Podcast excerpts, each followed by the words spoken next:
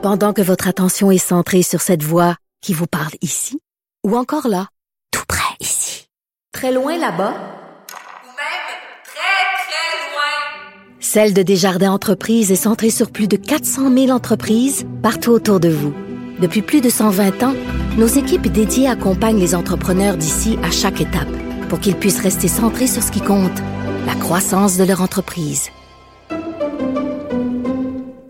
Nouvelle euh, qui peut paraître un peu euh, curieuse, mais euh, parce qu'on parle de changement climatique, les changements climatiques qui auraient une influence sur le goût du vin. Oui, c'est un dossier intéressant. Il faut comprendre que la météo, euh, évidemment, influence toutes les cultures, que ce soit pour euh, la nourriture, mais aussi la culture du raisin pour, pour le vin. On a vu d'ailleurs, on lit peut-être ça au changement climatique, mais entre autres en France, des périodes de, de, de gel à certains moments qui ont touché, j'ai vu Chablis ou d'autres qui ont eu des mauvaises années dans les dernières années euh, en, en, Bourgogne. Et euh, le réchauffement climatique changerait le goût de nos chers, vins français.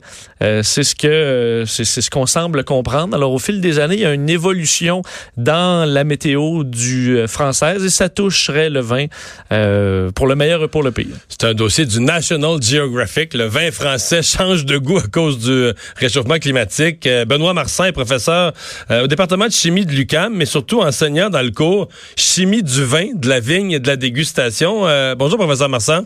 Bonjour, M. Dumont. Quand vous, vous lisez un article comme ça dans le National Geographic, ça, ça vous paraît sensé? Euh, oui, oui, tout à fait, tout à fait. Euh, en fait, euh, ces changements climatiques-là dans le domaine de, du vin ne datent pas d'hier, comme ils en parlent dans l'article. Euh, donc, même au 15e siècle, il y a eu cette petite ère gla glaciaire qui a fait en sorte que les premiers mousseux sont venus au monde. Les, les, les fermentations arrêtaient et puis ensuite ils repartaient en bouteille, ce qui faisait les, les, premiers vins mousseux, en fait, en, en Champagne et, et, ailleurs. Ah oui, c'était euh, découvert par accident, ça, la méthode? Oui, tout à fait, tout à fait, par accident, oui, tout à fait. Euh, donc, en fait, même euh, dans l'histoire, euh, ça a commencé même à, à Limoux, bien, bien avant la, la, Champagne, en 1536 à peu près. Euh, le problème, c'était justement qu'à cause du froid, les fermentations arrêtaient. Donc ensuite, euh, une fois que le vin était embouteillé, ben, comme le sucre n'était pas totalement transformé en alcool, ensuite ça repartait au printemps avec les hausses de température et là, ça faisait des bulles. Et euh, donc euh, à ces années-là, en fait, euh, ils ont même ils avaient même engagé le moine et onologue Don Pérignon, qui nous sont tous de nom. Il l'avait engagé pour justement faire en sorte d'enlever les bulles de faire en sorte que. Ah oui, Don Pérignon avait reçu comme premier mandat oui, d'enlever les bulles. oui, on l'a engagé pour ça parce qu'en fait, c'était c'était c'était vu comme étant un défaut du vin, en fait. Et euh, donc, euh, il s'est engagé beaucoup à ça. Et suite à ça, les Anglais, eux, en fait, euh, ils importaient des barriques de champagne. Et ce qu'ils faisaient, ils, ajoutaient, ils, avaient remarqué qu'en ajoutant quelques levures, un peu de sucre dans la barrique, ça faisait un peu plus d'alcool et ça faisait, ça, fermentait, ça faisait du vin intéressant, effervescent. Donc, l'aristocratie commençait à aimer ça. Et là, ensuite, on a, on a demandé plusieurs années après à Dom Pérignon de changer de cap et là, d'essayer de, de, de, créer des bulles. Donc, mm -hmm. euh, vous voyez. Donc, Donc ça pour dire que le changement climatique ne date pas d'hier. Ça date pas d'hier. Euh, dans, dans ce cas-ci, qu'est-ce qu'on voit, par exemple, en France? Parce que l'article du National Geographic parle, parle, parle, surtout de la région de la Bourgogne en France. Euh, plus de chaleur, ça a quoi comme impact? D'abord, euh, quand on dit changement sur le vin, ça fait du meilleur vin, des moins bons vins, des vins, euh, des, des, des, vignes, des plants plus fragiles ou plus solides? Bon, en fait, là-dedans, il y a beaucoup, beaucoup de beaucoup de paramètres. Hein. C'est quelque chose qui est assez euh, qui, qui, demande beaucoup de réflexion. Puis aussi, ça va dépendre des régions du monde. Il y a des régions du monde qui vont, euh, au contraire, bénéficier euh, d'un changement climatique, d'une hausse de température. Alors genre le Québec? oui, pour nommer le Québec. On va aller, on on le voit de plus en plus. Hein. On, on, a maintenant des, des vignes vitis vinifera, hein, comme le Pinot Noir, Chardonnay, Riesling. On commence à voir ça ici au Québec. Euh, bon, évidemment, faut, faut, faut protéger un petit peu, mais avec euh, les hausses de climat. Euh, en Angleterre, hein, on commence à faire d'excellents mousseux et de plus en plus. Euh, donc, avec les, euh, la température qui augmente, ça va être la même chose en Loire. Donc, pour certaines régions du monde, ça peut être une amélioration. Par contre, pour beaucoup d'autres régions, ça va être l'inverse. Pour, pour, les régions qui étaient déjà chaudes à la oui, limite, là, ça peut devenir trop si chaud. On parle de l'Australie, si on parle de, de l'Afrique du Sud, qui sont déjà en sécheresse, Euh, même l'Argentine et le Chili, si on prend l'Argentine, les Andes, ils se fient beaucoup euh, à l'irrigation naturelle de la fonte des neiges.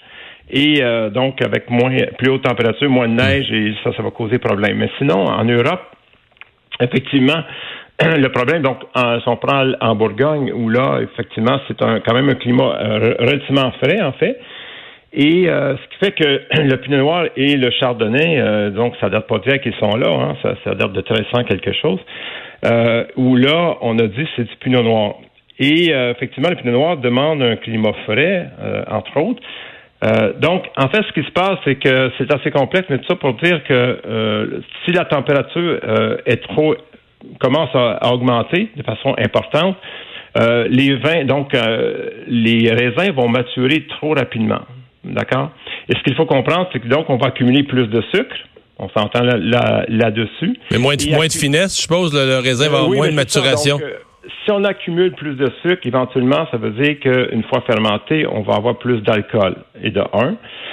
Ensuite, ce qui se passe, c'est que euh, les arômes, par exemple, les arômes, la couleur du vin, donc euh, pour les raisins rouges, par exemple, et tout ça, et donc eux demandent une maturité qui qui demande plus de temps, en fait. Donc, ce qui, va se passer, ce qui se passe, c'est que dans les, dans les régions chaudes, on, on accumule un taux de sucre, euh, donc une maturité technologique qu'on va appeler, c'est une maturité, donc l'accumulation des sucres, et en même temps les acides qui diminuent. Donc, si la température augmente euh, de façon importante, on va donc accumuler plus de sucre, on va diminuer euh, l'acidité, ce qui va faire en sorte qu'on va avoir un vin plus mou, hein, moins de structure à ce niveau-là, donc moins de potentiel de garde aussi. Et euh, mais par contre, si on vendange euh, trop tôt pour ne pas avoir trop d'alcool, ce qui va se passer, c'est que les, les tanins, par exemple, pour un vin rouge, ou même au niveau des arômes, ou même au niveau de la couleur pour un vin rouge, donc ne seront pas encore à maturité. Ce qui fait qu'il y a comme une, euh, une, différence à ce niveau-là. Euh, donc, si euh, donc avec une augmentation de température, encore une fois, moins d'acide, donc évidemment, ça va jouer un rôle important non seulement sur la structure en bouche, mais aussi sur euh, la résistance du vin. Donc le vin demande une certaine acidité pour être protégé hein, contre les bactéries, tout ça. Et donc, euh, un vin qui fait moins acide, non seulement l'expérience en bouche est différente, bien sûr, on a un vin qui, qui, qui, qui est plus mou, mais aussi il fait moins protégé.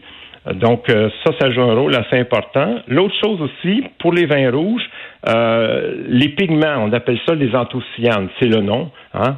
Donc, c'est la couleur du vin. Et euh, si on augmente la température de façon importante, il va, y avoir, il dégradation de ces pigments-là sur la vigne même, ce qui fait qu'on va perdre de la couleur.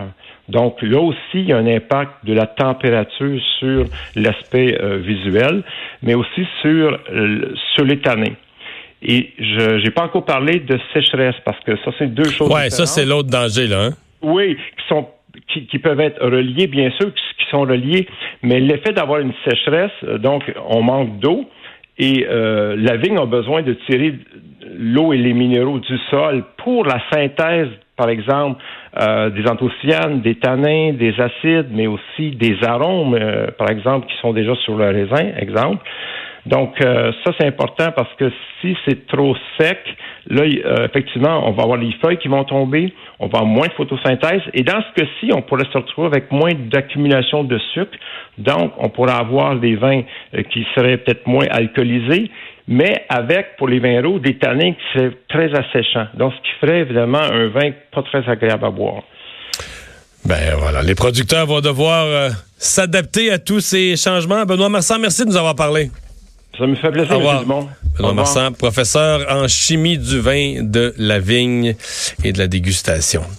Euh, Vincent, un mot sur euh, un dossier rouvert vendredi, déjà refermé pas mal. Le bonjour. En fait, l'idée de parce qu'on va reparler du bonjour aïe, mais l'idée que par loi, on force les commerces à, à ne plus utiliser cette expression. Oui, c'est on a déjà fermé le dossier. c'est ce que a rapporté TV Nouvelle un petit peu plus tôt aujourd'hui. Le gouvernement Legault aussi vendredi avait ouvert la porte à interdire officiellement l'utilisation du, du bonjour aïe dans les commerces et ça avait Ça n'a pas été super bien reçu, euh, si on peut dire. Je pense par un peu tout le monde qui trouvait autant, même ceux qui sont vraiment des grands protecteurs de la langue française, qui disent, écoute, est-ce que vraiment le, c'est seul point sur lequel il faudrait travailler, alors qu'il y a bien d'autres choses dans un, un, un, combat plus global, euh, et d'autres qui trouvaient ça juste complètement ridicule. Alors peut-être que la réaction, on a lancé peut-être un petit ballon sonde et on à la, à la Robert Bourassa, mais ça m'a rappelé euh, les meilleures années, les débuts des années 90, quand Robert Bourassa, tu sais, un vendredi, là, lançait un ballon, petit ballon météo. Puis laissait la fin de semaine voir euh, qu'est-ce que ça dit, puis tout ça. Puis finalement, ça passe pas. Fait que là, le lundi, non, non, finalement,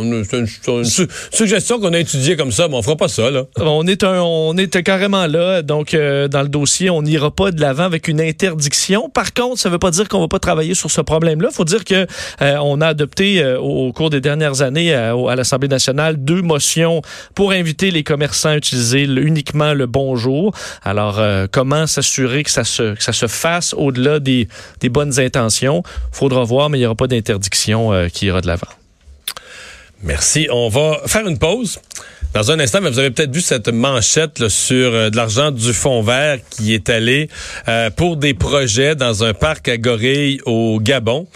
On va parler à l'entrepreneur lui-même parce que c'est un entrepreneur du, Bas-Saint-Laurent, de la région de Rimouski, qui a vu son projet financé. on va lui parler de comment il a vécu cette journée